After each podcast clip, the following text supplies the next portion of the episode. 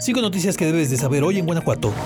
El piso mojado y el exceso de velocidad provocaron la volcadura de un camión de la Ruta 6 Express de León. El accidente ocurrió a las 7.30 de la mañana del jueves 7 de diciembre sobre el Boulevard San Juan Bosco, metros antes de la glorieta del mismo nombre. 20 personas fueron atendidas en el lugar y 10 más fueron trasladadas a un hospital con lesiones no graves. Además, se vieron afectadas cuatro cuadras a los alrededores por el tráfico generado. De acuerdo a las investigaciones, los jóvenes asesinados el pasado domingo en Celaya eran solo estudiantes que estaban en un balneario y ahí fueron privados de su libertad por un grupo delincuencial. Así lo dijo el fiscal general de Guanajuato, Carlos Amarripa. Con ello desmintió la hipótesis del presidente de México, Andrés Manuel López Obrador, que vinculó el caso a la compraventa de drogas de gente de un grupo delincuencial en territorio de un grupo rival. El fiscal guanajuatense confirmó que los seis jóvenes visitaron Querétaro y de ahí se trasladaron al balneario de la comunidad de Arreguín de Abajo, en Celaya, donde un grupo de personas se los llevó.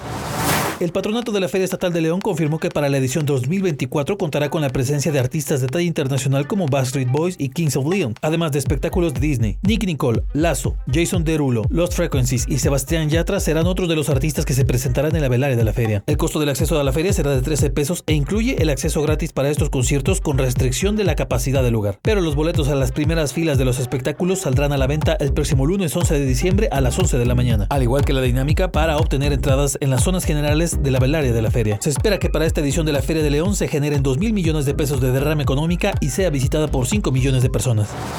La torre de consultorios de especialidades médicas del Hospital General de Irapuato estará lista en dos semanas, pero los equipos médicos para su operación llegarán después. Así lo confirmó Tarcisio Rodríguez Martínez, secretario de Infraestructura, Conectividad y Movilidad. El retraso en la entrega de estos equipos se atribuyó desde la pandemia y a la conexión eléctrica, aunque esta ya iniciará pruebas, pero se espera que la obra se concluya y se entregue. La construcción de la torre se retrasó por un amparo interpuesto por un grupo ambientalista. Una parte del edificio se construyó en el Parque Irecua, lo que ocasionó que el proyecto no iniciara sino hasta enero de 2022. Cuando se la obra, esta pasará a la Secretaría de Salud de Guanajuato, quienes la equiparán con camillas y lo que se necesite para los servicios que requiere el hospital.